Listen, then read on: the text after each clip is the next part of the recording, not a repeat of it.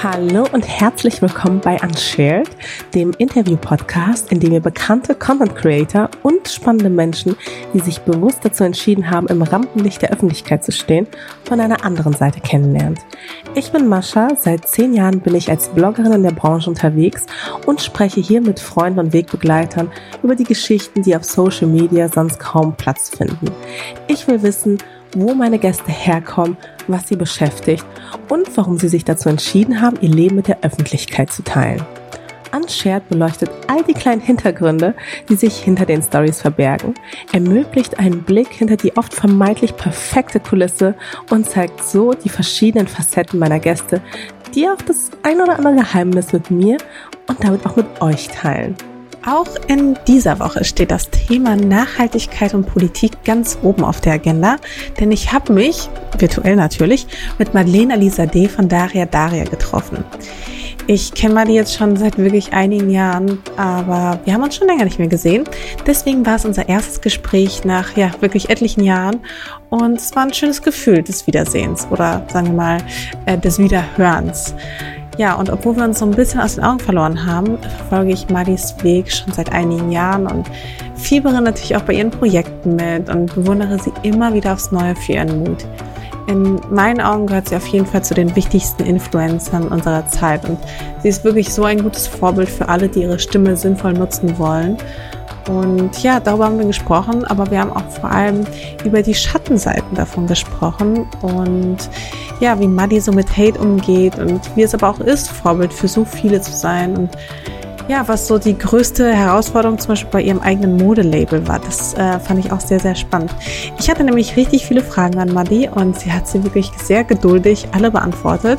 Und das finde ich sehr cool. Ich habe auch in dieser Folge selbst noch einiges gelernt und fühle mich auf jeden Fall jetzt sehr inspiriert von dieser starken und mutigen Frau. Aber am besten, ihr hört einfach mal selbst rein. Dann nehmen wir jetzt auf. Ja. Ich freue mich so sehr. Ich habe mich so gefreut, dass du zugesagt hast. Wirklich, es ist so. Ich weiß auch nicht. Ich habe mich einfach sehr doll gefreut.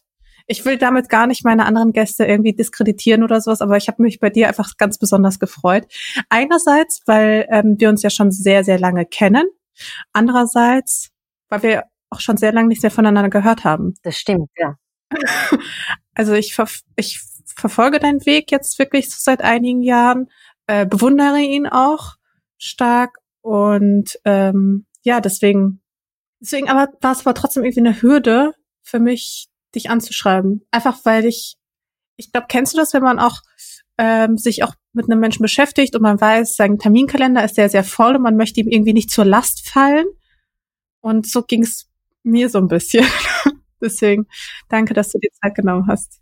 Aber das spricht ja für dich, dass du ähm, dich da auch in meine Lage hineinversetzt. Das ist total nett, weil ich glaube, es gibt ganz viele Menschen, die das nicht tun und die einfach davon ausgehen, dass jeder immer Zeit hat. Und ähm, deswegen ist es auch sehr einfühlsam von dir, dass du ähm, vielleicht das so gesehen hast.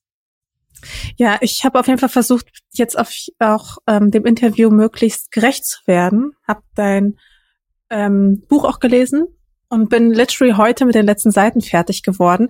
Ich muss zugeben, ich habe es fast ein bisschen ähm, bereut, mich nicht eher vorbereitet zu haben, weil du in deinem Buch so viele Gedankenansätze hast und einfach so tolle Sachen schreibst, dass ich das Gefühl hatte, okay, Moment, ich muss mich jetzt erstmal kurz resetten, mich am besten irgendwo einsperren und meine Gedanken irgendwie klar kriegen äh, und mich erstmal mit mir selbst beschäftigen. Also insofern ähm, danke dafür. dass wir nehmen jetzt am Osterwochenende auf. Das heißt, es kommen jetzt so ein paar Feiertage und ich glaube ehrlich gesagt genau, das werde ich tun. Und wie du sie, wie äh, du siehst, ähm, ja, hier ist es ganz ruhig, ganz hell, das Wetter ist toll und ich genau, bin. Ich sehe dich, ich, das muss man dazu sagen, dass wir genau, parallel, wir dass wir uns parallel per unser per Handyscreen sehen. Aber die ja. ZuschauerInnen hören uns noch. Und wie nimmst du sonst auf, wenn du remote, also nimmst du jetzt aktuell remote äh, Interviews auf? Wie machst du das? Ähnlich? Ich mach's auch, genau. Also ich mach's wie du, aber ich lasse parallel kein Bild, Bild dazu laufen. Also das ist einfach ein ganz normales Telefonat dann. Ah, okay. Aber eine gute Und, Idee. Ja, vielleicht nächstes Mal. nee, wie ist das denn jetzt so? Wie, wie geht's dir? Wie war deine Woche? Gut, ich war total beschäftigt. Also ich brauche, glaube ich, jetzt mal einen Urlaub. ähm, also ich habe richtig viel zu arbeiten gehabt die Woche.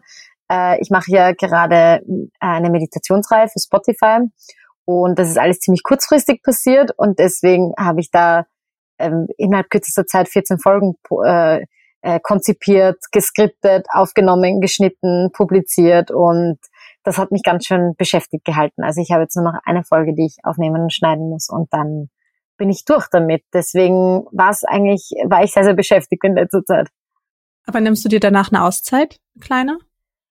Also ich, ähm, ja, ich werde dann wahrscheinlich ein paar Tage einfach ein bisschen weniger arbeiten und äh, so klassischer selbstständigen Auszeit halt. Du kennst das wahrscheinlich auch.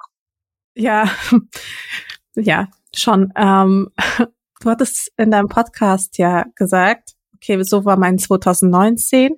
2020 möchte ich ein bisschen runterfahren. Ich möchte weniger arbeiten. Jetzt sind wir auch noch aktuell in der Corona-Krise. Das heißt, du kannst auch gar, also deine Möglichkeiten sind an sich limitiert. Du kannst nicht so viele Veranstaltungen besuchen, verbringst wahrscheinlich viel Zeit drin oder, oder halt wenigstens in der Natur.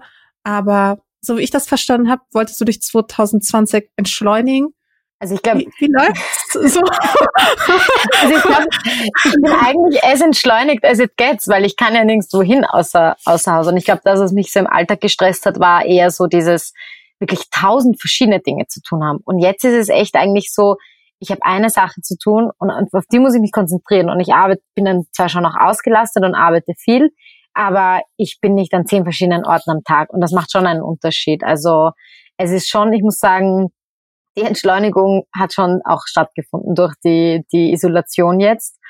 Und ähm, genau, und das war jetzt nur ein, ein, ein kurzer Ausbruch sozusagen, weil wir das sehr spontan entschieden haben, dass wir das machen mit dieser Reihe. Mm, und an sich aber ist das Jahr sehr, sehr ruhig für mich bisher verlaufen. Also ich war ja im Januar einen Monat auf Auszeit und dann habe ich es eigentlich ganz ruhig äh, angehen lassen. Also das funktioniert irgendwie schon ganz gut. Ich bin eigentlich ziemlich glücklich darüber.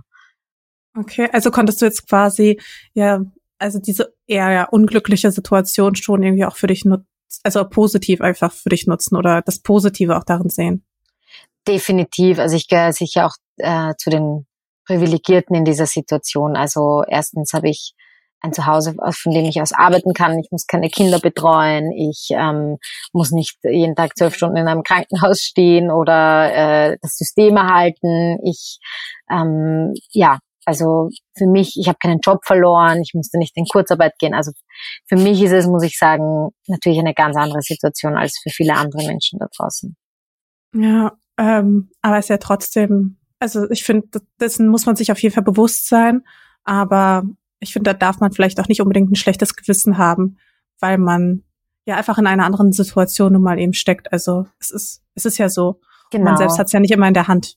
Genau, also kein schlechtes Gewissen, aber ich glaube halt, dass es wichtig ist zu betonen, weil es schon viele Menschen auf Social Media gibt, die jetzt so tun, als wäre das irgendwie ein Retreat, zu Hause zu sein und Yoga zu machen und sich selbst zu finden. Und ich glaube, das ist eine sehr romantische Sicht auch der Dinge, weil das eben für viele Menschen nicht so ist. Und ich glaube, eben zwischen einem schlechten Gewissen haben oder anerkennen, dass man privilegiert ist, liegt auch noch ein bisschen was. Ähm, ich habe ja, bevor ich normalerweise mal mit den Gästen spreche, bevor wir das nämlich überspringen und direkt den Deep Talk machen, ich habe ein paar Entweder-Oder-Fragen. Und ähm, muss man ein bisschen aus dem Bauch heraus entscheiden. Ich fange einfach mal an, weil teilweise sind sich die, also teilweise ist, glaube ich, wirklich schwer, das, da wirklich was zu finden. Deswegen versuch einfach auf deinen Bauch zu hören. Instagram oder Podcast? Instagram. Okay. Ähm, wenn du magst, kannst du auch immer was dazu sagen. Ja, nutze ähm, ich einfach mehr. Also ich bin mehr, mehr Stunden auf Instagram als am Podcast. Ich glaube deswegen. Also es ist präsenter in meinem Leben. Okay. Ähm, Alexandra Ocasio-Cortez oder Greta Thunberg? Alexandra Ocasio-Cortez wahrscheinlich. Äh, warum? Also einfach weil sie mein meine Generation ist. Ich glaube deswegen. Also sie ist greifbarer für mich. Ähm, aber ist gar keine Wertung. Also ist gar überhaupt nicht möglich, glaube ich, die zwei Frauen irgendwie gegeneinander aufzuwägen, weil sie beide Gold sind. Absolut. Ich muss auch zugeben, es fiel mir auch total schwer. Ich hatte erst die Alexandra im Kopf und dann fiel es mir komischerweise total schwer, da quasi so ein Gegen, also nicht Gegenpol, aber so ein Pendant zu finden, was Weißt, wenn man so quasi so ein, Gold, also ein Podest hätte, wo man zwei Menschen quasi auf ein und dasselbe Podest stellen könnte. Ähm, weil ich bewundere auch beide sehr. Und es ist auch ähm, interessant, weil die beiden hatten ja ein Interview miteinander, ein remotes, also vor um, letztes Jahr noch war das, wo sie, ich glaube, über mit dem Guardian war das, wo sie miteinander gesprochen haben via Videokonferenz. Das war ganz interessant, finde ich. Ähm, Fragen, also stellst du lieber anderen Fragen oder gibst du lieber anderen Antworten? Beides. Also kommt auf die Situation an. Kann, kann man gar nicht irgendwie, glaube ich, einteilen. An manchen Tagen ist mir nach Sprechen, an manchen Tagen ist mir nach Zuhören. Okay. Ähm, welches ist das schönere Geschlecht, Mann oder Frau? Also ich glaube, alle Geschlechter sind schön und da gehört eben auch nicht nur Mann oder Frau dazu. Ja, das stimmt. Ich wusste, dass du diese Antwort geben würdest.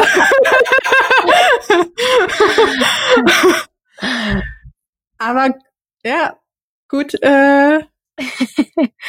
Hast du mich gut durchschaut? Aha. ähm, stark für sich oder stark für andere? Stark für mich und dann kann ich stark für andere sein. Wusstest du auch, dass ich das sage? Ja. ich hatte, nein, ich hatte das quasi schon so im Gefühl, aber ich fand es, glaube ich, nochmal wichtig, weil nur weil ich das vielleicht über dich weiß, ähm, glaube ich, sind das so essentielle Fragen, wo, um abzustecken, wie du tickst für ja für meine Zuhörer da draußen. Ähm, ja, ich fange einfach mal an, weil ich habe nämlich ein paar Fragen, ähm, die mich schon länger auch teilweise beschäftigen und über manche habe ich vorher gar nicht so nachgedacht. Ich glaube, eine Frage, die dir, glaube ich, auch relativ häufig gestellt wird, ähm, warum dein Blog ähm, damals da, warum du ihn Daria Daria genannt hast. Weil du heißt ja Madeleine Sophie, Sophie, ähm, Daria Alizadeh. Warum nicht Sophie Sophie? Warum nicht Madeleine Madeleine? Warum Daria Daria?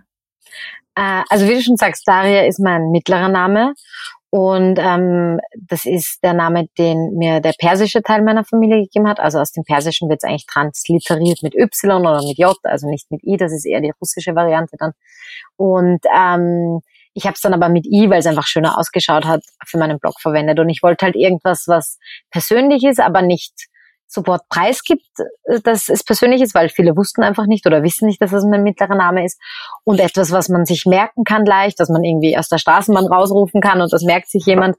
Und auch etwas, was nicht irgendwie an etwas geknüpft ist. Also jetzt nicht irgendwie Mary loves plants, äh, sondern irgendwie etwas, was dann jeglichen Inhalt haben kann. Okay, ja, das kann ich gut nachvollziehen tatsächlich. Aber trotzdem wurdest du, wirst du wahrscheinlich das häufiger gefragt, oder? Äh, ja, bei so FAQs auf Instagram taucht die Frage immer auf. Also wieso, was ist eigentlich Darin Darin? Wieso heißt es eigentlich so? Und genau. Es ist ja nicht nur so, dass du ja den Blog hast, hattest.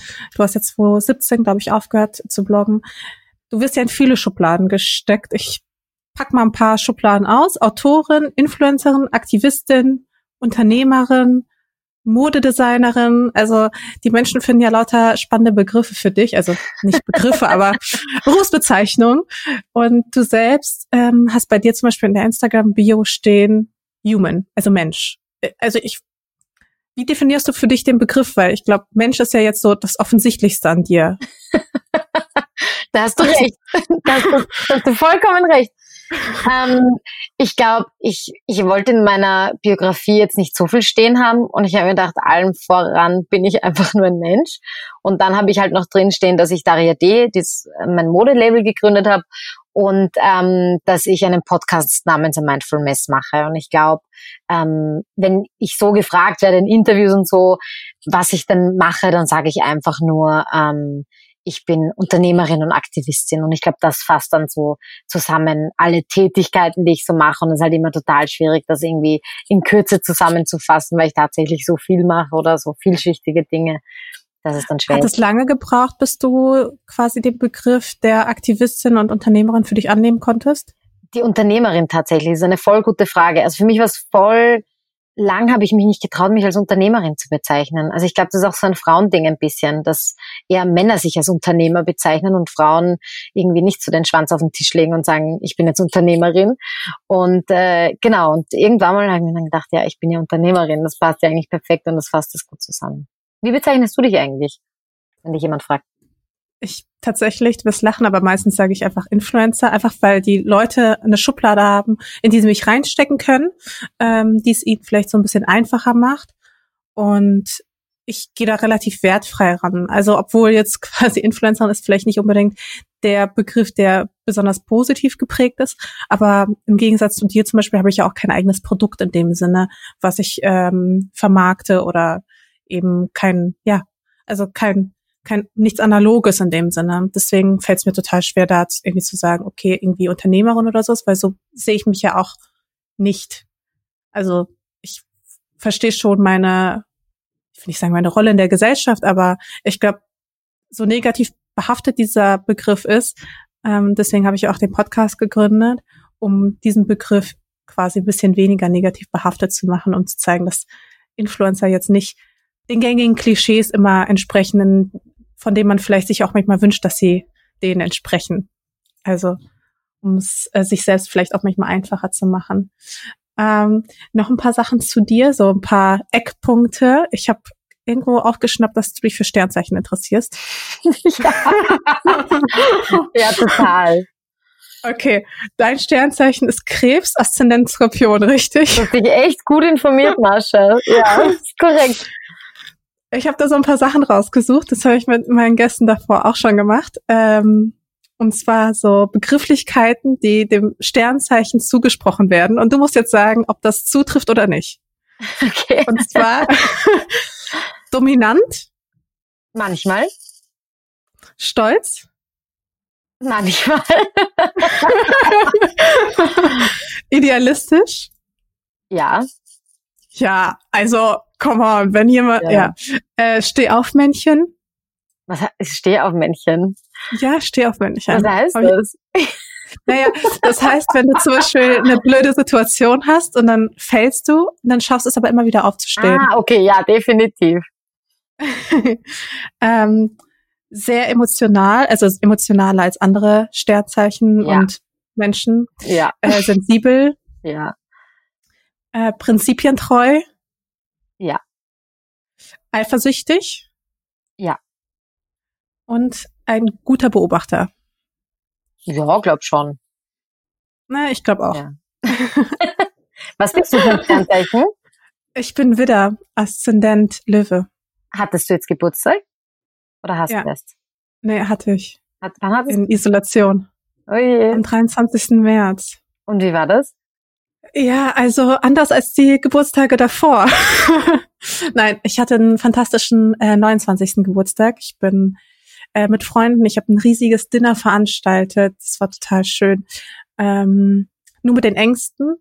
Und zu meinem 30. haben Freunde eine riesen Geburtstagsparty für mich geschmissen mit voll vielen Leuten einfach. Also es war eine richtige Party. Ähm, das war aber auch total schön, auch wenn sehr, sehr anders und vielleicht auch nicht unbedingt mal naturell entsprechend, aber es war auch eine coole Erfahrung. Ähm, und wann, wenn nicht mit 30, ne?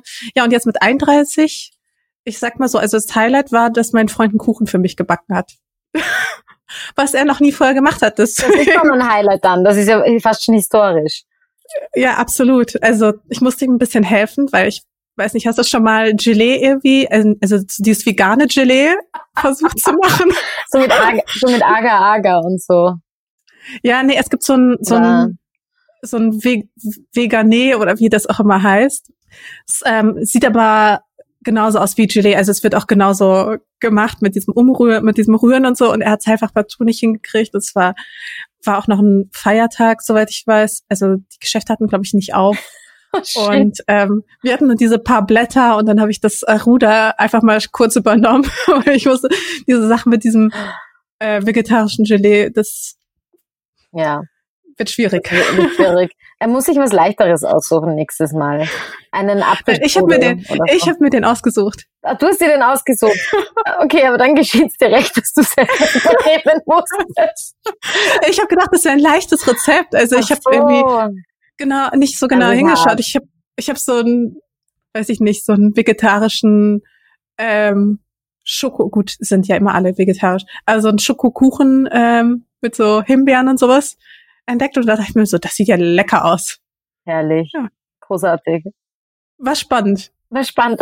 War spannend. Also ich musste danach tatsächlich auch die Küche aufräumen. An deinem Geburtstag, das ist schön, so stellt man sich das vor. Nee, am nächsten Tag tatsächlich, Okay, aber, okay. Dann war aber das dein war auch Geburtstag. wirklich ein, Ja. Hä? Aber du wirst dich wahrscheinlich immer an diesen Geburtstag erinnern. Du weißt immer, dass das habe ich mir auch gedacht. Also allein wegen der Umstände natürlich, ähm, weil ich meine, ist das 2020 ist ja wirklich jetzt ein intensives Jahr, an das wir uns wahrscheinlich alle noch sehr, sehr lange erinnern werden. Aber ja, ganz speziell an diesen Geburtstag würde ich mich, glaube ich, auch sehr, sehr lange erinnern. Was sagst du bisher zu 2020? Ist das für dich auch so ein Mindfuck? Also persönlich ist es ein sehr gutes Jahr, kollektiv ist es ein sehr schlechtes Jahr. Also ich kann das so auf diesen zwei Ebenen, glaube ich, betrachten. Aber fühlt es sich für dich irgendwie intensiver an als andere Jahre? Für mich war letztes Jahr sehr intensiv. Also für mich ist dieses Jahr tatsächlich, ich meine, jetzt in der Isolation hat man natürlich so intensive und weniger intensive Momente und man spürt das vielleicht auch mehr. Und jetzt war gerade so Supermond, super Vollmond. Aber grundsätzlich ist 2020 für mich viel mehr so mellow, toned down und letztes Jahr war so richtig und deswegen ähm, ja ist es für mich eigentlich persönlich ein gutes Jahr eigentlich bisher. Aber kannst du denn auch, also ich meine, bist ja jetzt, so wie wir alle hoffentlich, äh, oder die meisten von uns, die nicht so systemrelevant sind, um das ganze System am Laufen zu halten. Also wie fühlt sich diese Is- Isolation für dich an? Also schaffst du da das Positive zu sehen? Fühlst du dich einsam?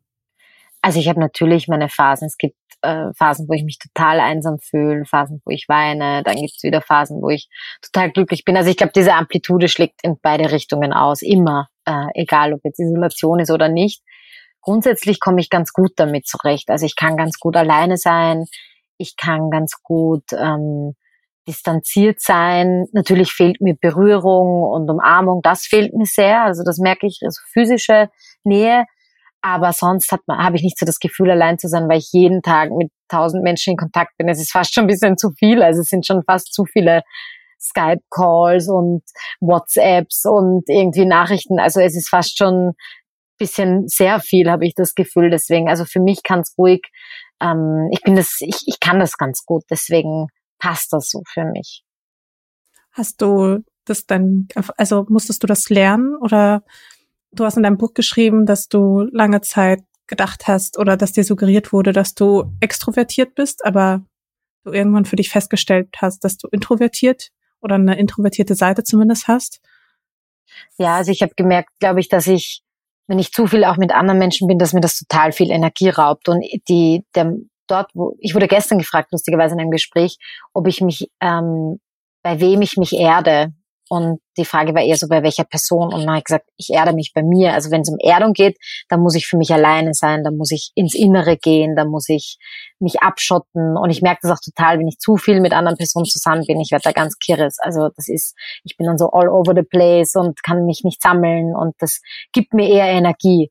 Und das, was ich aber brauche, um diese Energie so zu zentrieren und so ähm, irgendwie ruhiger zu werden und geerdeter zu werden und auch sehr ausgeglichen zu werden, das passiert alles, wenn ich alleine bin. Und ich glaube, es ist ja so, alleine sein ist der Zustand und einsam das Gefühl. Und ich glaube, das Gefühl kann aber alles an, kann viel sein außer einsam. Also nur weil man alleine ist, ist man ja nicht einsam. Man kann alleine und sehr erfüllt sein, man kann alleine und sehr glücklich sein. Also man muss nicht immer gleich einsam sein.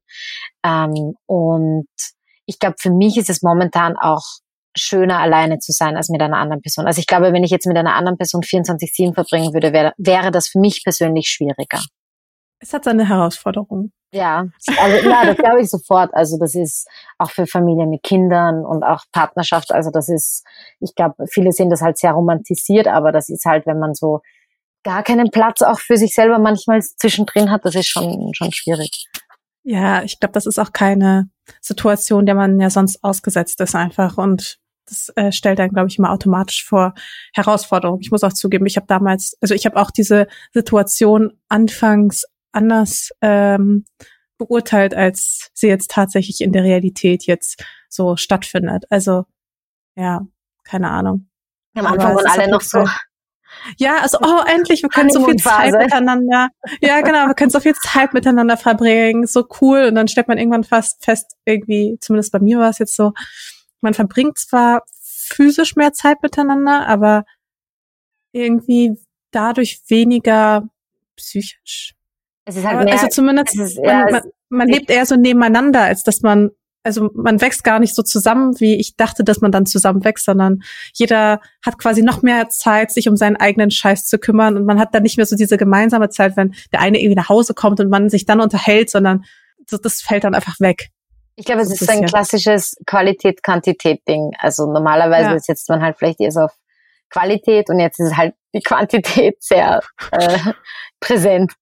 Ja, also insofern, ähm, ja, aber ich glaube auch bei den Menschen, was du vorhin angesprochen hast, ich glaube, es gibt wirklich so diese zwei Arten auch von Menschen. Menschen, die einerseits Energie von anderen ziehen und ähm, sich so aufladen und Menschen, die quasi Energie von sich aus beziehen und sich damit so quasi aufladen.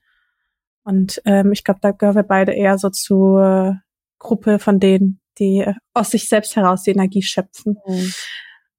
Weißt du, ich, du hast in deinem Buch auch geschrieben, ich werde ein paar Mal auf dein Buch einfach eingehen. Es gibt einfach so viel über dich zu lesen. Also du hast ja deine digitalen Spuren, so wie ich ja auch zehn Jahre lang ordentlich hinterlassen. Das heißt, um sich quasi, ist es unmöglich, alles durchzulesen. Aber ich glaube, das Buch hast du ja mit ähm, die meiste Energie gesteckt. Hast auch sehr viel, also das muss ich mal wirklich kurz mal hier am Rande sagen. Ich war auch wirklich beeindruckt, wie du es schaffst, alles unter einen, also alle, all diese Projekte irgendwie zu stemmen und gleichzeitig noch Zeit findest, irgendwie Ratgeber zu lesen, sinnvolle das fand ich sehr beeindruckend irgendwie. Aber spulen wir mal kurz zurück. Du hast 2013 angefangen, ähm, über das Thema Nachhaltigkeit zu bloggen. Das hat, glaube ich, das hat vieles wirklich verändert, auch vieles in der Branche. Am Anfang war es, glaube ich, es war, glaube ich, sehr, sehr schwer für dich, weil es ein sehr mutiger Schritt war, der seiner Zeit voraus war. Ähm, aber jetzt wirklich viele Jahre später und ich glaube, das sehen auch viele heute nicht. Äh, aber es hat wirklich ein paar Jahre gedauert, bis du jetzt quasi die Lorbeeren deiner Arbeit erntest und bist heute für viele auch ein Vorbild. Setzt dich das unter Druck? Mm, ja, also ich glaube, ich bin schon in einer Position als Aktivistin vor allem auch, die immer mit Druck auch einhergeht. Also ich glaube, es ist immer Druck da. Also und ich glaube, auch wenn man nicht Aktivistin ist, wenn man in der Öffentlichkeit steht, ist immer eine Form von Druck da. Ja.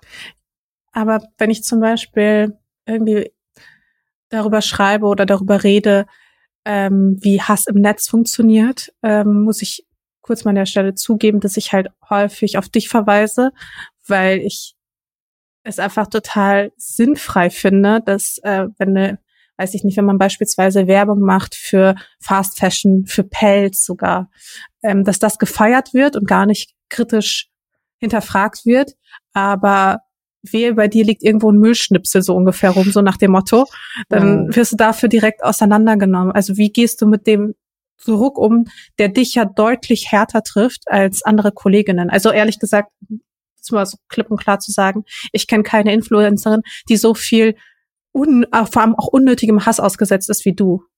Mhm. Ja, es war auch so ein krasser Lernprozess, weil, wie du schon gesagt hast, ich das, ich bin ja von, als ich war ja eine Fast Fashion Influencerin 2010 bis 2013 und habe dann gesagt, okay, ich will das alles ändern, das passt überhaupt nicht mit meinen ethisch-moralischen Vorstellungen zusammen und war dann zum ersten Mal in der Position, wo ich drei Jahre lang zu den ganzen Fast-Fashion-Läden gerannt bin und keinen einzigen negativen Kommentar in drei Jahren bekommen habe und dann plötzlich nur oder sehr, sehr viele negative Kommentare eine Zeit lang bekommen habe und das war für mich echt ein Lernprozess. Also ich war echt am Anfang erst einmal so ein bisschen vor den Kopf gestoßen, habe mir gedacht, ich will doch nur Gutes. Wieso hassen mich jetzt die Menschen? Mm, und dann nach vielen Jahren eben merkt man auch, warum das ist. Also das sind, glaube ich, verschiedenste äh, Prozesse, die da in den Menschen ablaufen. Ein großer Prozess ist, das ist tatsächlich ein psychologisches, psychologischer Prozess, nennt sich kognitive Dissonanz. Das bedeutet, dass ich Botschaften in die Welt stelle, die Menschen suggeriert, dass sie nicht gut sind. Also wenn ich jetzt zum Beispiel eine vegane Mahlzeit esse und das einfach wertfrei auf meinem Instagram poste, nämlich ich esse vegan, weil ich Tiere mag, ich esse vegan, weil die Umwelt gut ist, dann sitzt vielleicht jemand da, der nicht vegan ist und sich denkt, bisher gedacht hat, er oder sie ist eigentlich ein ganz guter Mensch und dann kommt da diese Influencerin daher und sagt, äh, ich, mir liegt, liegen die Tiere und die Umwelt am, Welt, ähm, am, am Herzen. Und dann denkt sich die Person, okay, also dann ist diese Person vor einer Situation, wo ihr eigentlich gesagt wird, du bist kein guter Mensch. Und natürlich ist das nicht meine Intention und das sage ich auch nicht direkt oder äh, auch nicht indirekt, aber das ist das, was die Person hört. Und dadurch fühlen sich extrem viele Menschen durch das, was ich tue, schon allein angegriffen, weil ich ihr Weltbild rüttle, an ihrem Weltbild rüttle, weil ich daran rüttle, dass sie vielleicht nicht so der gute Mensch sind, der sie dachten, der sie sind. Und auch wenn die Menschen in meinen Augen nicht schlecht sind, aber das ist halt das, was bei ihnen ankommt. Und dann hast du halt zwei Möglichkeiten. Entweder du gehst, wenn du vor so einer kognitiven Dissonanz stehst, in die Reflexion und sagst, okay, ich reflektiere mein Verhalten und äh, oder ich beziehe auch ihr Verhalten nicht auf mein Verhalten oder du verteidigst halt das, was du tust. Und das tust du am ehesten, indem du die Person direkt angreifst. Und das passiert halt ganz, ganz stark. Das ist einer von vielen Prozessen, die da ablaufen. Manchmal ist es einfach, weil Menschen einen härter messen, weil die Latte vielleicht auch bei einem höher liegt. Also bei einer Aktivistin, die kein Fleisch isst, die wenig fliegt, die äh, politisch aktiv ist, ist die Latte einfach woanders als bei jemandem, der nichts tut. Und an dem wird man auch gemessen, was auch per se nicht schlecht ist. Also ich glaube, es ist auch wichtig, Menschen, die ähm, auch politisch aktiv sind, auch an ihren Taten zu messen. Ist auch an sich nicht schlecht. Ähm, also ich finde nicht, dass man sozusagen jedem alles durchgehen lassen sollte. Ähm, aber natürlich gilt das für die gesamte Zivilbevölkerung. Also das gilt für alle Menschen, die einfach Verantwortung als Kollektiv, im Kollektiv tragen. Ja, das sehe ich genauso. Also ich finde auch nicht, dass man eine einzelne, also eine Aktivistin mehr an ihren Taten messen sollte als als jemand anderen einfach. Ähm, aber hattest du das dann schon mal zum Beispiel, dass du äh, Angebote von Firmen hattest, ähm, die du persönlich zum Beispiel vertreten konntest, also oder Projekte, ähm, aber du irgendwie geglaubt hast, dass ähm, so eine Kooperation vielleicht einen Shitstorm provozieren könnte? Und wie bist du dann damit umgegangen? Also wenn zum Beispiel, ich weiß nicht, eine sinnvolle Kooperation beinhaltet, ähm, vielleicht für einen kürzeren Zeitraum irgendwo hinzufliegen oder sowas. Also so ein, so ein innerer Konflikt, ähm, wo du aber schon quasi im Voraus weißt, dass deine Community, obwohl jetzt die Brand oder das Projekt super sind, ähm, Schwierigkeit, also schwierig darauf reagiert. Wie, wie regelst du das für dich? Mm, ja, total oft habe ich das. Also es, ich glaube, für mich sind die meisten Eisen heiß, deswegen greife ich die meisten Eisen nicht an, im Sinne von Kooperationen. Und ähm, aber selbst wenn du quasi weißt, du könntest das moralisch für dich ja. durchaus vertreten. Ja, aber es ist nicht alles für die Öffentlichkeit auch gedacht. Also es ist und oft hat man gar nicht die Möglichkeit, sich zu erklären. Also wenn ich jetzt zum Beispiel, ich hatte ein Angebot von einem Autohersteller, ich hätte sehr, sehr, sehr viel Geld bekommen und hätte was sehr, sehr Cooles damit machen können. Aber am Ende des Tages war es halt trotzdem ein Autohersteller. Und ich persönlich hätte es cool gefunden, mit diesem Geld auch etwas Cooles zu machen. Aber ich hätte trotzdem fossile Brennstoffe am Ende des Tages auch beworben damit. Und da muss man dann halt abwägen.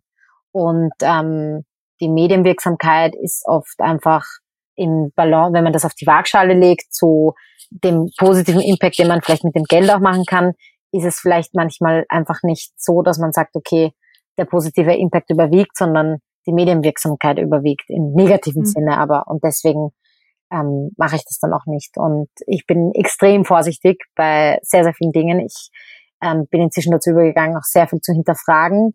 Und das muss man halt aber immer in so einem intuitiven Prozess mit dem, was man aber eigentlich posten möchte und was man gut findet, irgendwie ausbalancieren. Das ist halt immer so ein Tanz. Ähm, aber es gibt natürlich viele Dinge, die ich jetzt nicht mehr machen würde oder auch nicht mehr sage. Also zum Beispiel ein so ein Thema, das eine Zeit lang extrem polarisiert hat und über das ich einfach nicht mehr sprechen möchte, ist, dass mein Hund vegan ernährt wird oder großteils vegan ernährt wird seit sechs Jahren. Und äh, das war aber immer so ein Thema, das total polarisiert hat und wo die Leute total ausgerastet sind und wo du aber auch gar nicht die Möglichkeit hast, dich mit jemandem hinzusetzen und zu sagen, hey, schau, das ist vollkommen okay, du, das ist tierärztlich abgeklärt, ein Hund kann problemlos vegan ernährt werden, der kriegt alles, was er braucht, dem geht's gut, der ist gesund und so weiter und so fort. Und trotzdem kommen die Leute mit, nein, aber ein Hund stammt vom Wolf ab, der muss jeden Tag dreimal Fleisch essen. Und das sind halt so Themen, über die ich inzwischen einfach nicht mehr spreche. Da lasse ich mich gar nicht dafür in die Diskussion an und da weiß ich, okay, das ist einfach ein Thema, das polarisiert total und da kriege ich dann sogar Morddrohungen ähm, und, und äh, genau. Und deswegen lasse ich es einfach.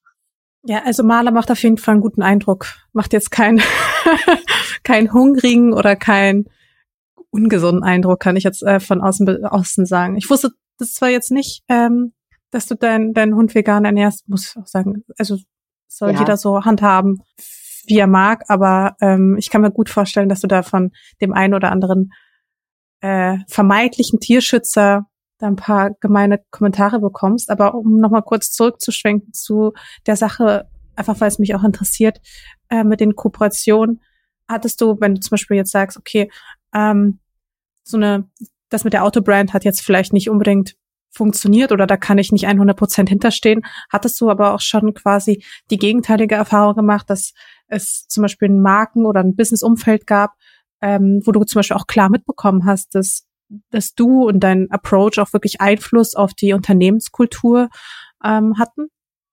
Mm, ja, ich meine, ich kann es nie so genau nachverfolgen, weil ich nicht in dem Unternehmen sitze. Aber auf jeden Fall, also ich glaube, sei es durch Feedback, das ich gebe, wenn ich, ähm, wenn sich eine Firma annähert oder mich kontaktiert, oder sei es eben in der Zusammenarbeit. Ähm, ich glaube, viele lassen sich, also ich nehme bei vielen Unternehmen auch inzwischen so eine eher beratende Rolle ein und so äh, und und auch wenn ich nicht aktiv für sie werbe, aber wenn sie mich zum Beispiel anfragen, sage okay, ich kann nicht mit euch zusammenarbeiten, aber vielleicht kann ich euch ein bisschen beraten, wie ihr diese Dinge besser machen könnt. Das mache ich inzwischen auch so, ähm, nicht im großen Umfang, aber ein bisschen einfach, ähm, weil ich glaube, viele einfach auch sehr hilflos sind und nicht wissen, wo sie anfangen sollen und Genau, und gerade bei Kleidung muss ich sagen, habe ich für mich halt dadurch, dass ich ein eigenes Modelabel ähm, von null aufgebaut habe, einfach inzwischen auch schon so krass viel Know-how ähm, aufgebaut, dass ich auch selber, wenn, wenn jemand auf mich zukommt und mich etwas fragt, dann auch gern mein Know-how teile, wenn die Zeit da ist natürlich. Ich finde es total sinnvoll, manchmal Unternehmen wirklich mit der Nase auch teilweise drauf zu stoßen. Es gibt zum Beispiel auch eine ähm, sehr große, eine der größten Influencerinnen in Deutschland, ähm, die auch mit einem mit einem Fast Fashion Händler eigentlich zusammenarbeitet, aber eben gesagt hat, okay, äh, wenn wir zusammenarbeiten wollen und ich eine Kollektion für euch mache, dann muss diese Kollektion nachhaltigen Kriterien entsprechen und muss auch nachhaltig versendet werden und so weiter und so fort. Und durch diese Zusammenarbeit ist ja im Grunde dann quasi, also das Unternehmen konnte sich aussuchen, möchte ich mit ihr zusammenarbeiten oder möchte ich weiterhin den bequemeren Weg gehen und hat dann zumindest, ich weiß nicht, ob sie allgemein ihre Produktion umgestellt haben, aber sie waren dann quasi gezwungen, ihre Produktion für diese Zusammenarbeit umzustellen. Haben sie dann auch gemacht.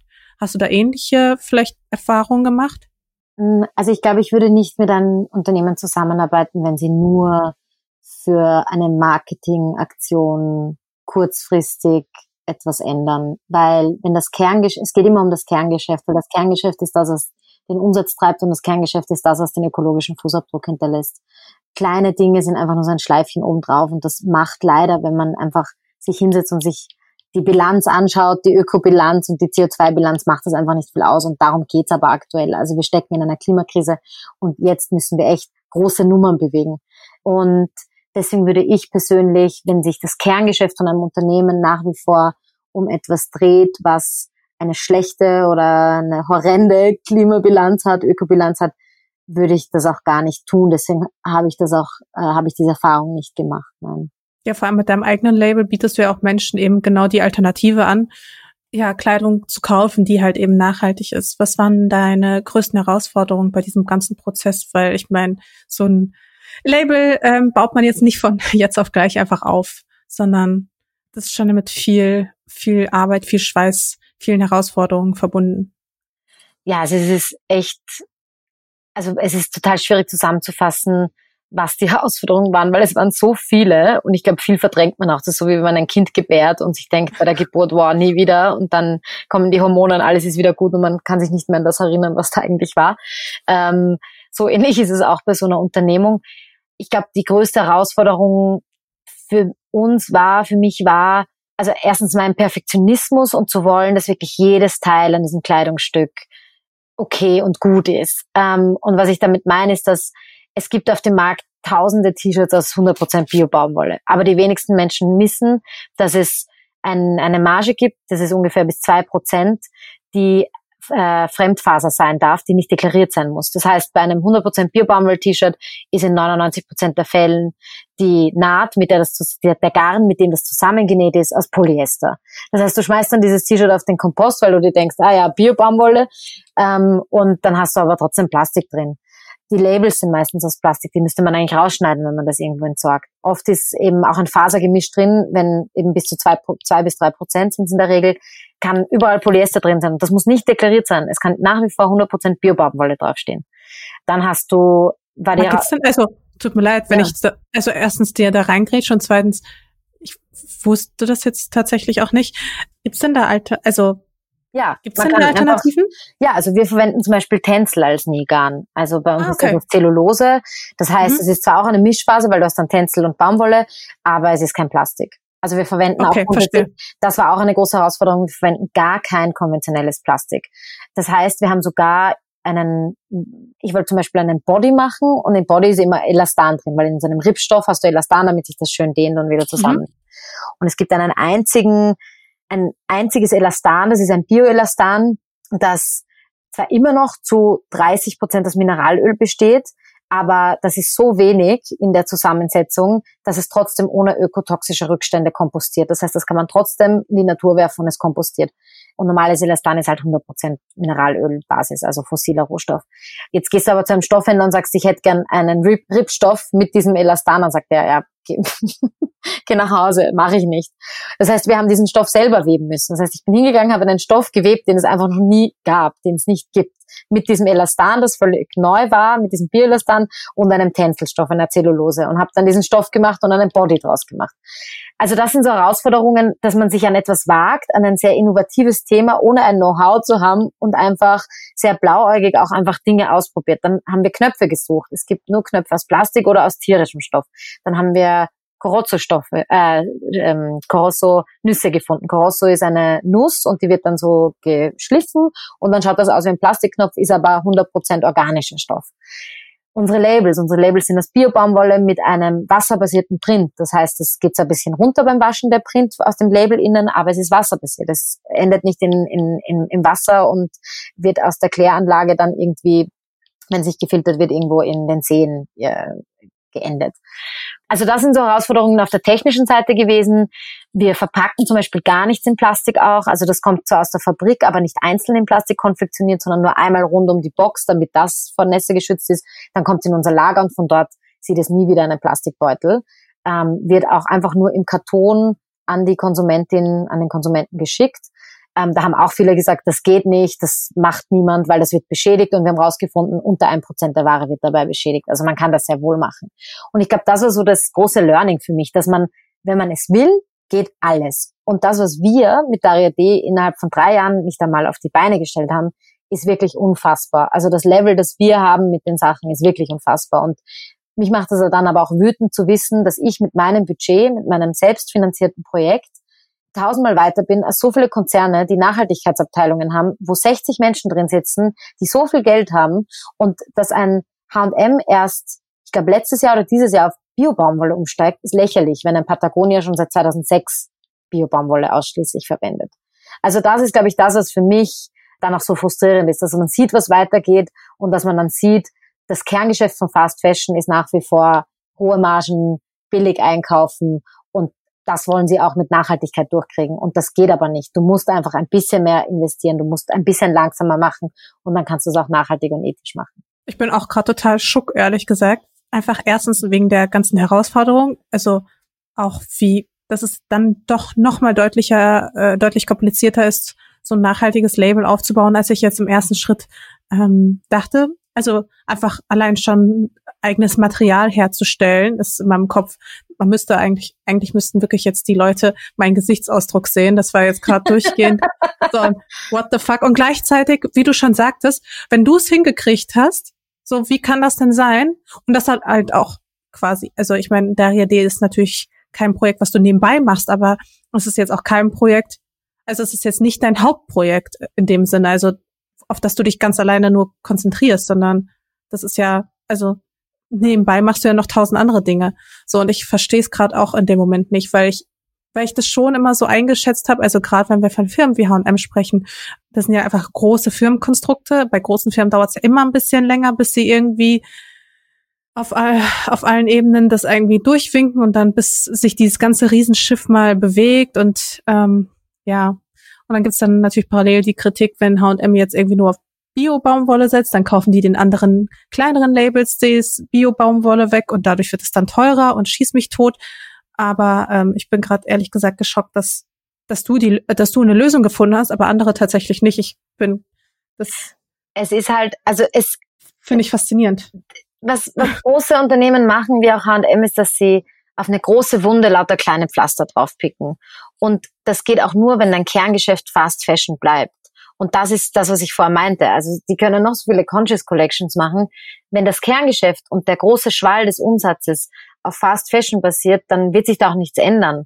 Und was die natürlich machen, ist, dass sie jetzt nicht unbedingt H&M, aber ein großer Fast Fashion Retailer, der geht zu einem, zum Beispiel, die wollen dann Merino auf Bio-Merino umstellen, dann geht es zu einem Merino-Bauer und sagt, ja, hast du 80.000 Tonnen Bio-Merino-Wolle im Herbst, sagt der, so schnell können meine Schafe das nicht produzieren, du kannst vielleicht jetzt mal die Hälfte haben und dann sagen die, ja, dann steigen wir halt nicht auf Biomerino-Wolle um. Und das ist halt das Problem, dass wenn du das Kerngeschäft nicht änderst, wenn du nicht bereit bist, deine Zahlen anzupassen, wenn du nicht bereit bist, deine Margen anzupassen, wenn du nicht bereit bist, in deinem Geschäft etwas anzupassen, sondern erwartest, dass nur die äußeren Bedingungen sich deinem Geschäft anpassen, dann ist das ein durch und durch kapitalistischer Ansatz, weil man sagt, ich bin die Marktgröße, ich bestimme. Und es ist ein Ansatz, der einfach nicht berücksichtigt, was Natur und Mensch geben können. Und genau das machen wir aber. Wir sagen, wenn es einfach, keine Ahnung, wenn es diesen Stoff gerade einfach nicht gibt, dann gibt es ihn halt nicht.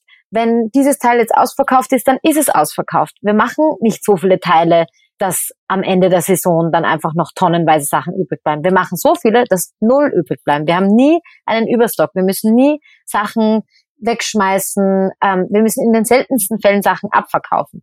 Was wir auch nicht machen, ist, dass wir Sales einpreisen. Ganz viele Unternehmen können es sich leisten, bis zu 50 Prozent zu rabattieren und machen immer noch Gewinn dran. Wir haben eine Gewinnmarge von 10 bis 15 Prozent. Wenn ich jetzt das, äh, den, den einen 20 Prozent Sale mache, dann verdiene ich da kaum, kaum was dran. Und das, glaube ich, verstehen viele Menschen nicht, dass im Hintergrund so viel, auch ein gratis Versand, ein gratis Rückversand, das zahlst du trotzdem als Konsumentin. Das ist halt eingepreist in dem Teil. Dann kostet das T-Shirt halt drei Euro im Einkauf und du zahlst 30 Euro dafür. Und das Unternehmen hat trotzdem noch Gewinn gemacht, wenn es dir 20 Prozent Rabatt und gratis Versand und Rückversand gegeben hat. Und wenn dann aber ein nachhaltiges T-Shirt im Einkauf 15 Euro kostet, dann kannst du das halt nicht machen. Du musst es trotzdem vielleicht um denselben Preis irgendwie anbieten können oder halt ein bisschen teurer. Und ich glaube, das zu verstehen und auch zu verstehen, was kosten Stoffe, was kostet ein Wollstoff? Eine, ein Wollstoff kostet einfach mehr als ein Baumwollstoff, ja. Ähm, oder ein, ein also ich, ich will jetzt gar nicht zu, zu nerdy werden und zu nischig werden, aber. Ich finde es total spannend gerade. Ähm, ja. Ähm, ich glaube, glaub, die Frauen da draußen auch. Ja, und hoffentlich die Männer auch. Ja, ich habe tatsächlich super wenig, ich leider, leider, leider habe ich sehr wenig, ähm, ja, man kann das ja nie so richtig beurteilen, aber laut oh. Statistik, die ja, teilt ja auch dann ein in äh, Female und Male. Wir hatten das Thema ja, naja, hatten wir noch nicht, aber bei mir ist auf jeden Fall ein äh, sehr hoher Frauenanteil, Female-Anteil, wie auch immer man den beurteilen mag. Kurze Frage, also ich hatte so ein bisschen so das Gefühl, wenn du darüber sprichst, da kommt auch immer so ein bisschen, was heißt Ärger, aber so ein bisschen Unverständnis auch auf. Und du hast auch in deinem Buch über Wut geschrieben. So, was macht dich aktuell wütend? Klimapolitik macht mich vorrangig wütend. Also wir sehen ja gerade an der Krise, an der Corona-Krise, dass eine Krise als solche behandelt werden kann, wenn man es politisch nur will. Und äh, wo ein politischer Wille, da auch ein Weg. Und das merkt man jetzt, weil innerhalb kürzester Zeit Dinge implementiert wurden, äh, Regulierungen implementiert wurden, die diese Krise abwenden und die diese Krise abmildern. Und dass das bei der Klimakrise nicht passiert, das ist das, was mich aktuell am wütendsten macht. Gehörst du auch zu denen, die sagen, dass die Corona-Krise ja im Grunde eine, also darauf basiert, dass wir auch eine Klimakrise haben, also sei es eben dadurch, dass ähm, ja, dass die Verdrängung von Tieren, von von äh, natürlichen Schutzgebieten immer weiter voranschreitet und so weiter. Also Gehörst du auch zu den Menschen, die das so sehen? Also das ist Fakt, dass es so ist. Also das war ja, glaube ich, jetzt eh erst die Woche auch ähm, in, in den Nachrichten, dass WissenschaftlerInnen davon ausgehen, dass der Mensch einer der größten Gründe ist dafür, dass solche Pandemien ausbrechen. Und ein Grund dafür, dass solche Pandemien ausbrechen, ist eben, sind eben die von dir genannten Gründe, dass eben Tieren der Lebensraum weggenommen wird und dass ähm, Tiere gegessen werden auf einem und auf einem Markt verschabert werden. Genau, also das, das, das sind auf jeden Fall Gründe, die dazu beitragen. Also das Ökosystem ist ja nicht isoliert vom Menschen zu betrachten, sondern Menschen sind AkteurInnen im Ökosystem und alles, was da passiert, ist eine Wechselwirkung. Glaubst du, es wird werden noch mehr also es ist jetzt nur eine Glaubensfrage, ähm, glaubst du, es werden noch mehr solche Krisen weiter auf uns einprasseln, wenn wir es nicht schaffen, die Natur wieder in Einklang zu bringen? Definitiv. Also, dass da der nächste Virus auf uns einfach wartet und wir das einfach nicht kommen sehen und so oder so gezwungen sind, eigentlich jetzt schon Maßnahmen zu treffen, damit es nicht später noch teurer wird? Also Pandemien sind die größte Bedrohung für den Menschen oder eine der größten Bedrohungen. Das hat auch Bill Gates sehr treffend in seinem TED Talk vor, ich glaube, vier Jahren gesagt, der ja auch jetzt wieder sehr aktiv ähm, herumgeschickt wird und so, weil er so passend ist. Ähm, und ja, also ich glaube, dass die Klimakrise sozusagen der Überbegriff ist für viele kleine Krisen, die da auf uns zukommen und die uns als Menschheit und als Zivilisation auch sehr bedrohen werden. Und da ist eben die Frage, ob wir es schaffen, uns dann selbst nicht auszurotten. Ähm, würde mich freuen, wenn wir das schaffen. Ja, würde mich aber auch freuen. Fände ich ganz cool. Aber ich habe irgendwie das Gefühl, wir sind noch super weit davon weg, leider, weil es noch viel zu viele Menschen in viel zu hohen Positionen gibt, die, die das einfach nicht verstehen wollen, obwohl es ja so basic ist. Aber das ist, ich glaube, damit kann man allein schon einen eigenen Podcast füllen. Was man dir, glaube ich, auch immer anmerkt, ist, dass du ja keine oder man kann zumindest annehmen, man nimmt an, dass es dir keine Angst macht, anzuecken und für deine Überzeugung einzustehen und auch mal unangenehm zu werden, wenn es nötig ist. Ähm, ich denke da nur an, an die Rede, die du vor dieser Waffenveranstaltung, ähm, da ich nenne sie jetzt einfach mal Waffenveranstaltung, ähm, gehalten hast. Würdest du trotzdem sagen, und das ist jetzt möglicherweise eine Suggestivfrage, würdest du trotzdem sagen, es hat dir schwerer gemacht, ausgerechnet in Österreich ähm, oder im deutschsprachigen Raum deine Berufung auszuleben, als jetzt woanders, einfach nur wegen der Neidkultur? Also glaubst du, du hättest es zum Beispiel in den USA einfacher? Hm, ich glaube, das kann man gar nicht so sagen. Ich glaube, kulturell gibt's immer Vor- und Nachteile, die Dinge begünstigen oder benachteiligen. Ich glaube natürlich, was bei uns kulturell natürlich eben sehr verankert ist, ist eben, wie du sagst, der Neid und auch das, das Unternehmertum anders angegangen wird als jetzt eben auch im amerikanischen oder angelsächsischen Bereich. Aber ich glaube nicht, dass es leichter gewesen wäre. Ich glaube zum Beispiel in den USA wäre es, ist es zum Beispiel total schwierig, selbstständig zu sein, äh, weil du dich selbst versichern musst, weil du extrem hohe Versicherungskosten hast, weil du kein soziales Auffangnetz hast und so weiter und so fort. Also ich glaube, das hat überall Vor- und Nachteile. Deswegen würde ich das, glaube ich, jetzt, ähm, könnte ich das jetzt so, glaube ich, nicht sagen. Okay. Ich hab, ich hatte nur so ein bisschen so eher mhm. so das Gefühl, einfach weil ähm, ja vielleicht so einzelne Blasen in der Gesellschaft ich finde teilweise, die Deutschen sind immer sehr, sehr kritisch und sie sind auch teilweise sehr harsh und direkt mit ihren Worten. Also was man dann teilweise bei dir unter den Bildern liest, das würde man, glaube ich, vielleicht bei einer anderen Influencerin in einem anderen Land vielleicht nicht unbedingt lesen, weil die Leute da ein bisschen mehr Anstand haben, um das mal ja. so vorsichtig auszudrücken. Ich glaube, es ist ein bisschen so ein, also wir sind einfach keine Lobkultur auch. Also wenn man sich anschaut, so Lob zu Kritik ist bei uns irgendwie so eins zu fünf und in den USA, ich habe zum Beispiel ähm, ich war in der Highschool auch in den USA eine Zeit lang und habe da auch ähm, in einem Teamsport gemacht und so.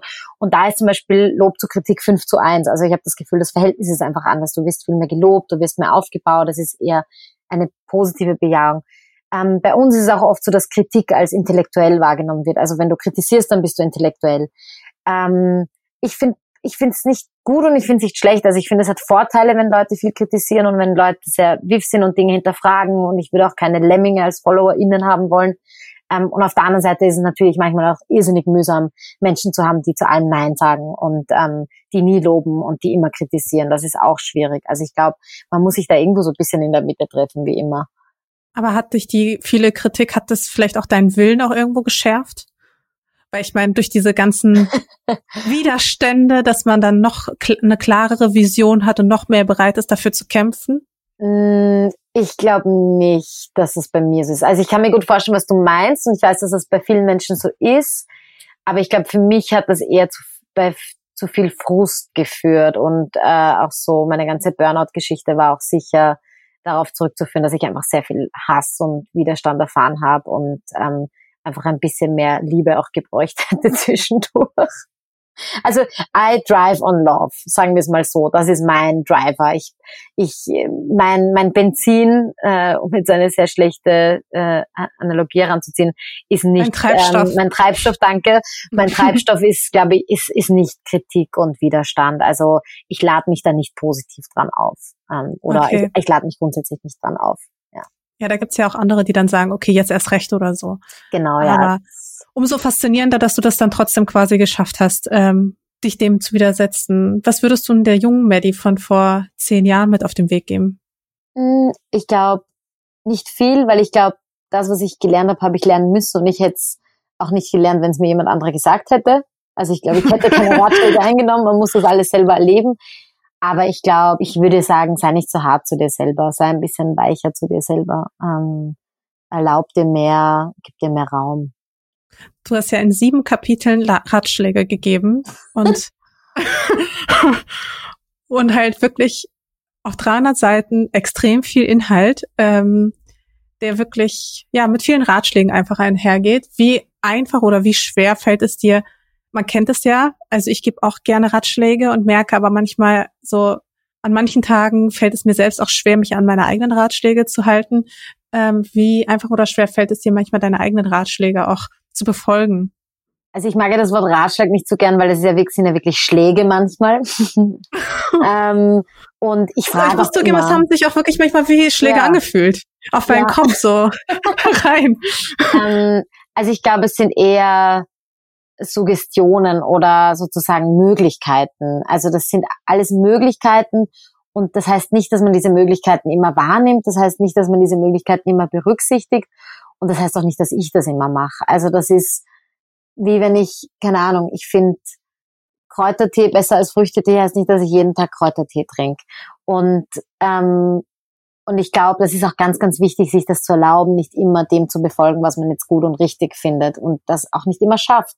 Also ich glaube, dieses, dieser Wille, dieser perfekte Mensch zu sein, der sich immer an all die Selbsthilfebücher hält, die man gelesen hat, ich glaube, das ist für mich lang vorbei. Also ich weiß, dass ich das nicht bin und nicht sein kann und ähm, das alles immer nur in einem abgesteckten Rahmen an manchen Tagen funktioniert oder an manchen nicht.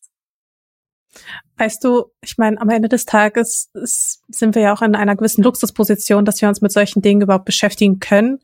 Und das ist ja auch eigentlich ein großes Privileg, dass wir überhaupt die Zeit finden, uns ja mit uns selbst zu beschäftigen und, und mit unseren Needs und mit unserer Selbstverwirklichung und sowas.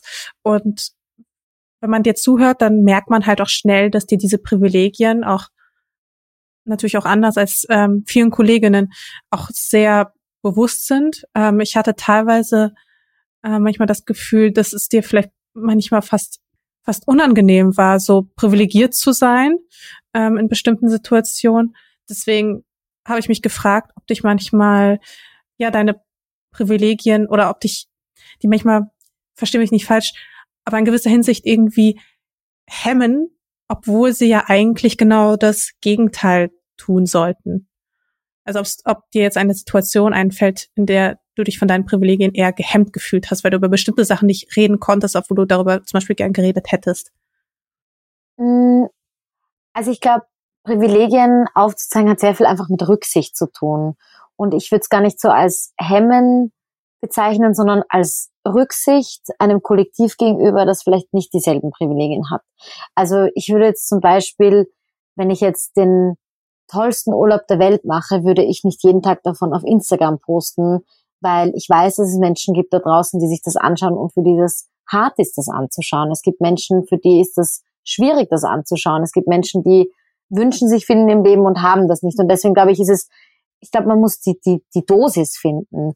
Eine Dosis, wo man zeigt, was man zeigen möchte und aber auch gleichzeitig Rücksicht auf viele andere Menschen nimmt. Und ich glaube, dieser Diskurs über das Privileg ist auch total wichtig im politischen Kontext einfach. Also es ist einfach wichtig zu sagen, die Menschen, die privilegiert sind, haben einfach den Menschen, die nicht privilegiert sind, etwas weggenommen, auch wenn sie das nicht wollten.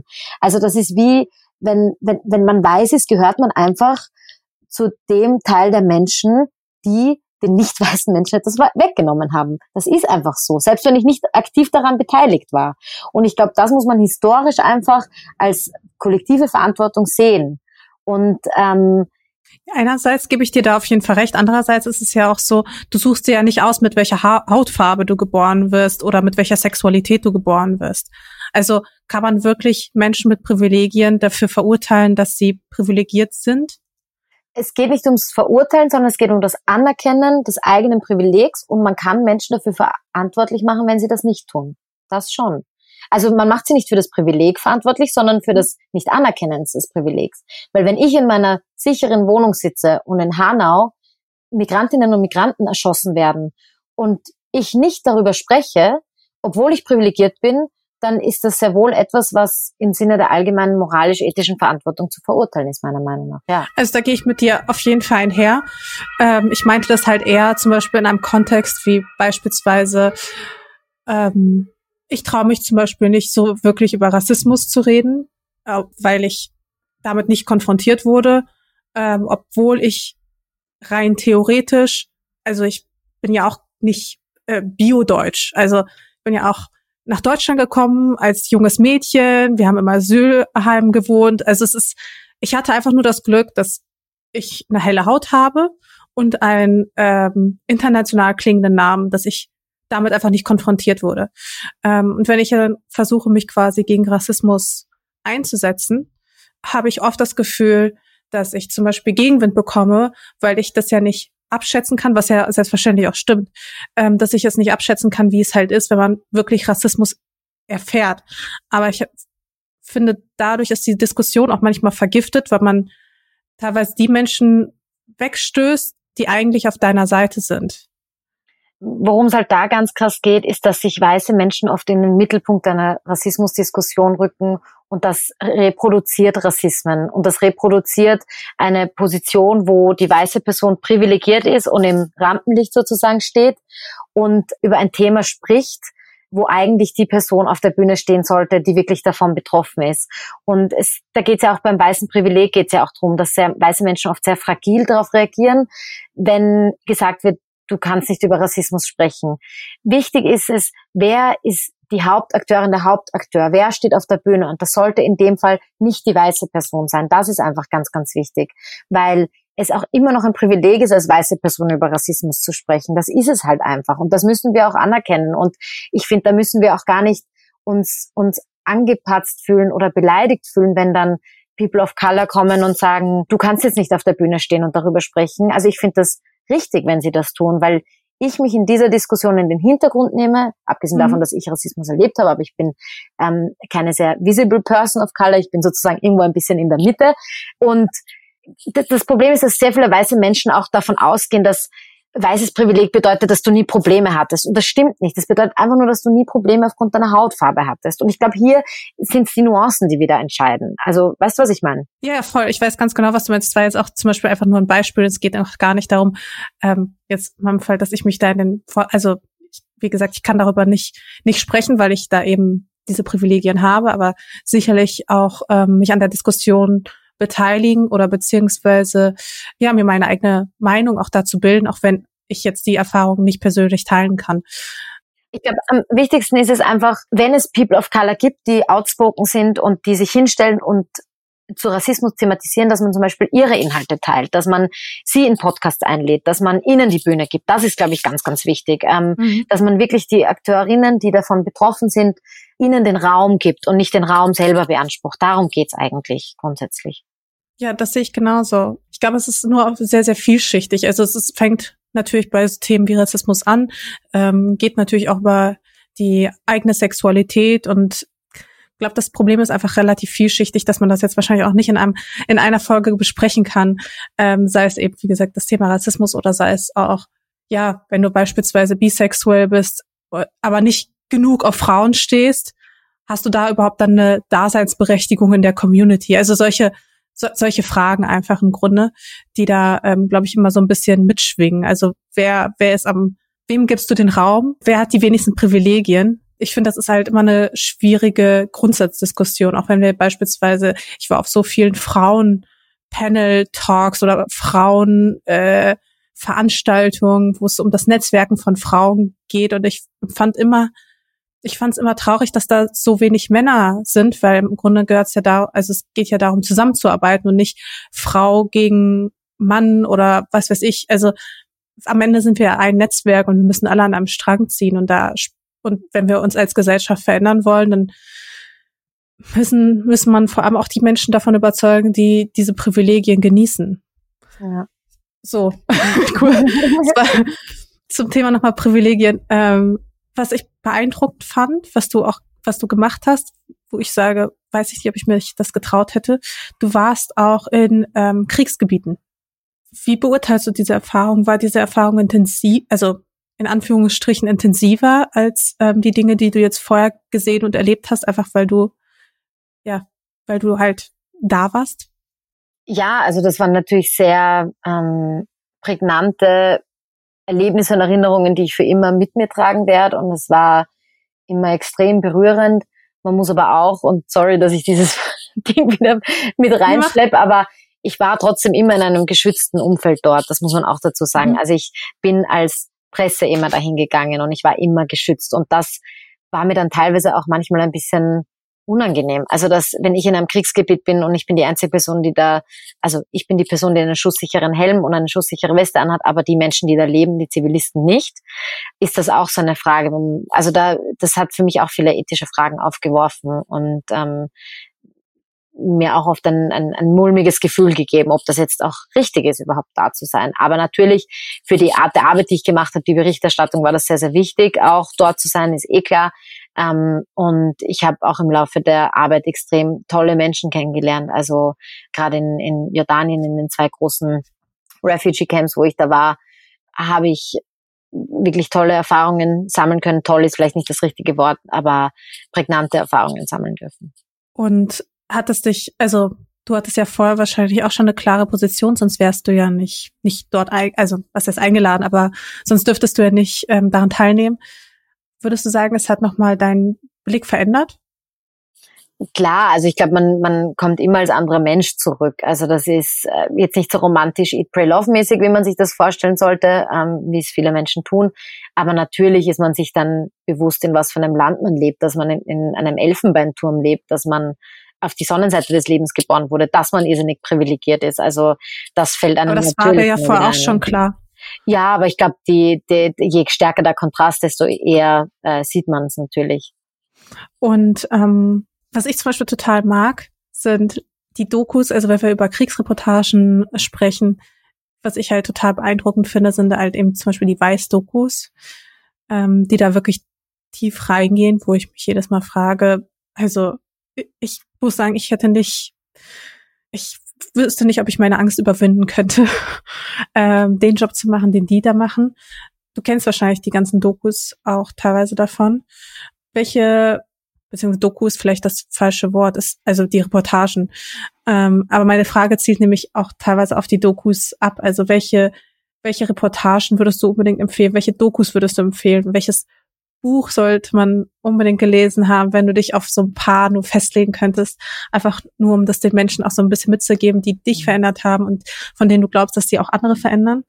Mm, also ich glaube, es sind so, ich schaue nicht mehr so viele von denen. Ich habe das in der Anfangszeit sehr viel gemacht, aber jetzt frustriert es mich, es mich mehr. Deswegen lese ich aktuell mehr, beziehungsweise versuche ich mich eher auch zu konzentrieren, weil viele Dokus sind so aufgebaut, dass sie keine Lösungen zeigen, sondern eher nur das Problem und das frustriert mich immer ein bisschen. Aber ich glaube, so die Klassiker, also Cowspiracy, ähm, An Inconvenient Truth, ähm, ganz toll fand ich das Buch Tiere essen von Jonathan Safran Foer, die Bücher von Naomi Klein. Also es gibt, ähm, das, das wären die, die mir jetzt so spontan einfallen. Und kannst du mir, abgesehen vielleicht von dieser, von dieser Kriegssituation, auch eine Situation nennen, die dir besonders viel Angst bereitet hat, aber wo du jetzt im Nachhinein sagst, okay, die Überwindung der Angst hat mich auch besonders geprägt, also das Ergebnis der Überwindung? Also ich glaube, die Situation, in der ich tatsächlich äh, am meisten Angst hatte, war letztes Jahr, als ich für die Grünen kandidiert habe. Also ich glaube, ich hatte noch nie so Angst Wirklich? vor einer Entscheidung, ja, weil ich wusste, dass da meine ganze berufliche Existenz auf dem Spiel steht. Also ich hatte in, die gefühlte Angst, die ist ja immer ein bisschen anders als die reale Angst ja, ja. und immer sehr irrational, war. Deswegen bin ich auch so überrascht. ja, aber das war, ich meine, sich politisch für eine Partei auszusprechen, ist einfach schon nochmal was anderes, als einfach nur aktivistisch unterwegs zu sein und zu sagen, ich bin unparteiisch. Und das war ich bis dato immer. Und dann war halt diese Situation, wo ich gefragt wurde, ob ich mich auf diese Liste stellen möchte. Und ähm, ich habe mich ja dann solidarisch auf den allerletzten Platz gestellt, weil ich kein Mandat wollte, sondern einfach nur mich öffentlich solidarisch erklären wollte. Und davor hatte ich echt krass viel Angst. Also das war wirklich, wo da habe ich echt tagelang drüber nachgedacht, schlaflose Nächte hin und her und hatte einfach wirklich Angst, dass wenn ich das tue, dass sich die gesamte Followerschaft abwendet und sagt, ähm, du bist nicht mehr vertrauenswürdig, du, du hast jetzt den Stempel einer Partei, du bist jetzt gefärbt ähm, und, und einfach alles einpacken und gehen kann. Also so hat sich das wirklich angefühlt. Okay. Ich, ich denke mal kurz an meiner Hand meiner Reaktion, denkt man, also merkt man, wie überrascht ich bin. Also einerseits, für welche Partei hättest du dich also für welche Partei hättest du denn sonst einstehen können? Also Natürlich, also das ist eh, also du kannst jetzt tausend rationale Gründe nennen, äh, aber das war die gefühlte Angst. Also so hat sich das angefühlt. Und du weißt ja nicht, wie das dann ist. Du weißt nicht, wenn du jetzt zehn Jahre im Internet als Daria Daria unterwegs warst und plötzlich sagst du, mhm. ich kandidiere für die Grüne Partei, was für einen Stempel du dann aufhast. Bist du dann äh, nur noch grüne Botschafterin? Denken dann alle, du hast nur noch grüne Parteiinhalte da? Ähm, bist du dann nicht mehr glaubwürdig, weil Leute denken, du bist von der Partei irgendwie gebrieft oder was auch immer? Also es ist schon fragil, das Ganze. Und das, ich bin mir halt, für mich ist es die Verantwortung meinen FollowerInnen gegenüber ist für mich so ein kostbares Gut, dass es für mich wirklich wichtig war, das vorab zu wägen, ist das okay? Ist das innerhalb dieser Community okay? Ist das mit meinen Inhalten okay? Und ja, also das war einfach was, wovor ich wirklich sehr viel Respekt hatte. Bin ja auch bei keiner Partei aus ähm, genau denselben Gründen. Also um keine Farbe zu bekennen und alle weiterhin kritisieren zu dürfen. Aber, aber zugleich ist es ja auch so, der Vorteil eines Parteimitglieds besteht ja auch darin, dass man die Politik ja auch mit selbst bestimmen kann. Also du kannst ja schwer von außen, also. Aber ich bin kein Parteimitglied. Ich bin kein Parteimitglied bei den Grünen. Muss man okay. auch nicht sein, um zu kandidieren. Also okay. wir haben auch wirklich äh, SpitzenpolitikerInnen in Österreich schon, äh, vor allem bei den Grünen, die, die schon jahrelang, ich, ich glaube unser Bundespräsident sogar, der früher bei den Grünen war, der war, glaube ich, bis er an der Spitze der Partei war, kein Parteimitglied, soweit ich weiß. Warum hast du dich dagegen, also warum für mich hat es keinen Unterschied gemacht, ob ich jetzt äh, Mitglied der Partei bin oder ob ich mich auf die Liste der Partei schreibe. Das war für mich irrelevant in dem Moment. Und ähm, genau, mitbestimmen kann ich aber relativ wenig. Auch, also ich weiß nicht, wie es in Deutschland ist. Äh, du bist halt dann beim Bundeskongress, kannst du, kannst du, wenn du zu den zur Delegation gehörst, mitbestimmen, ja.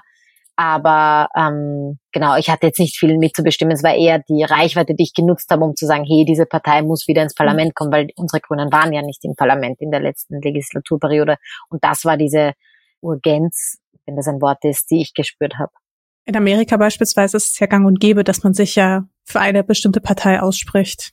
Also ob jetzt Total, Demokraten ja. oder Republikaner man spricht darüber Gehalt in Amerika. Also ich glaube, grundsätzlich ist bei uns eben Wählen, ähm, Gehalt, all diese Dinge sind ein bisschen diskreter gehalten. Nochmal ganz, ganz was anderes. Du hast auch darüber geschrieben, dass du dich häufig auch mal als Außenseiter fühlst. Ist das heute immer noch so? Und wenn ja, in welcher Situation passiert dir das manchmal noch? Ich glaube, das wird nie ganz weggehen, dass man sich so ein bisschen als Außenseiterin fühlt, wenn man sich irgendwann mal so gefühlt hat. Aber ich glaube, ich lebe ein sehr unkonventionelles Leben und das habe ich immer schon gemacht. Ich gehe Dinge sehr unkonventionell an ähm, und in meinem Leben verändert, also es kommen immer wieder neue Dinge rauf. Ich habe rauf, ich habe mich mit 30 geoutet als bisexuell. Ich habe, ähm, äh, ich bin nicht verheiratet, habe keine Kinder. Ich ähm, lebe in sehr vieler Hinsicht nicht normgetreu. Und ich glaube, da fühlt man sich immer, wenn man nicht so der Norm entspricht, fühlt man sich immer ein bisschen als Außenseiterin.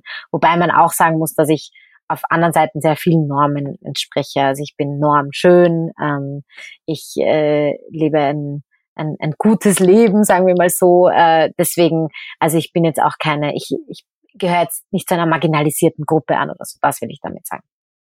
Das äh, stimmt wohl, auch wenn wahrscheinlich, ja gut, wenn ich nach Berlin schaue, mhm. gefühlt ähm, bist du da jetzt, wärst du da jetzt mit den Eigenschaften auch keine Außenseiterin, weder also es kommt immer wahrscheinlich den kulturellen Kontext auch an, genau. Ortsbezogen. Genau. Ähm, ich habe tatsächlich eine letzte Frage. Wir sind super schnell hier durchgekommen. Zwei Fragen sogar. Der letzte Satz in deinem Buch, weißt du, welcher das war? Äh, ja, ungefähr kann ich ihn wiedergeben. ungefähr? Ja. Ähm, ich helfe dir auf die Sprünge. Bleib mutig und gib nicht auf.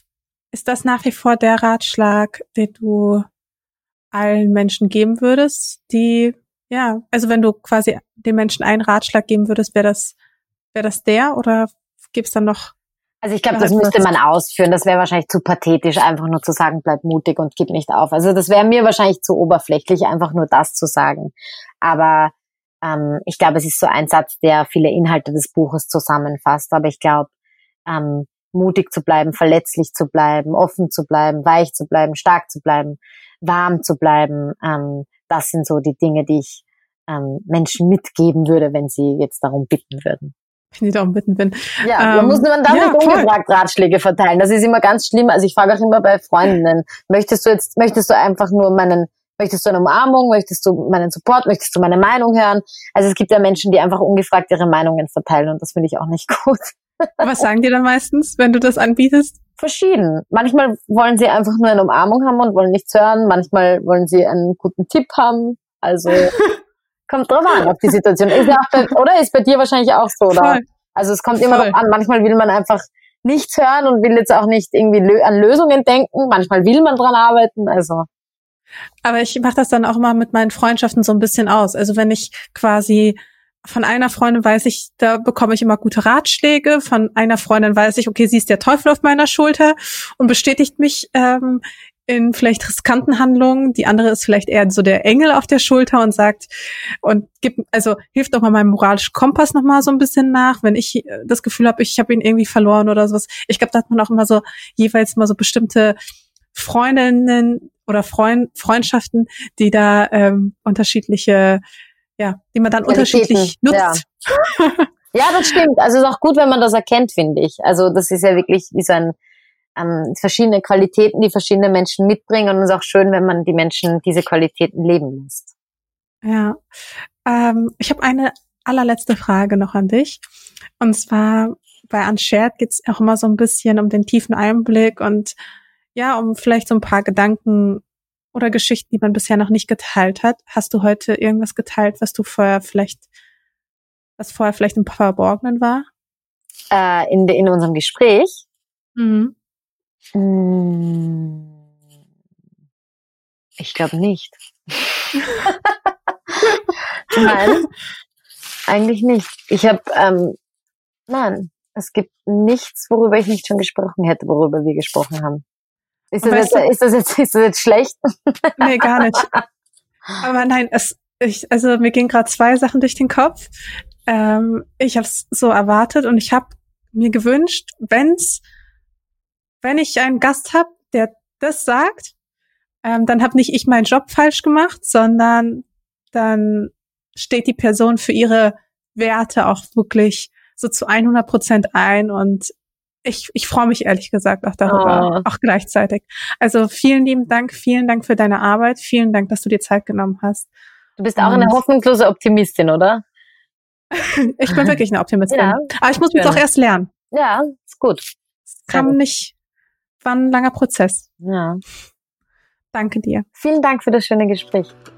Das war also die neunte Folge Unshared und es ist jetzt zum ersten Mal passiert, dass einer der Gäste die letzte Frage mit Ja, Nein beantwortet hat.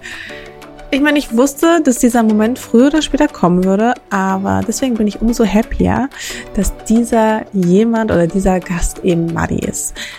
Denn es ist so, das, was sie denkt, das sagt sie auch. Und was sie sagt, dem kann ich nur zustimmen. Ihr merkt vielleicht, ich bin selbst ein Fan von ihrem Account und von ihrer Arbeit. Deswegen finde ich es ja so schade, dass ausgerechnet sie so viel polarisiert. Ich fühle mich auf jeden Fall jetzt super inspiriert. Ich habe das Gefühl, ich muss jetzt echt über ein paar Dinge nachdenken. Und es würde mich auch interessieren, wie es euch in dem Gespräch gegangen ist? Konntet ihr auch ein bisschen was lernen? Hattet ihr auch einen Aha-Moment? Also erzählt es mir super gerne. Ähm, schreibt Madi auch total gerne, gebt ihr positives Feedback. Ich glaube, davon kann man nicht genug bekommen. Und ähm, schlagt auch gerne Gäste vor.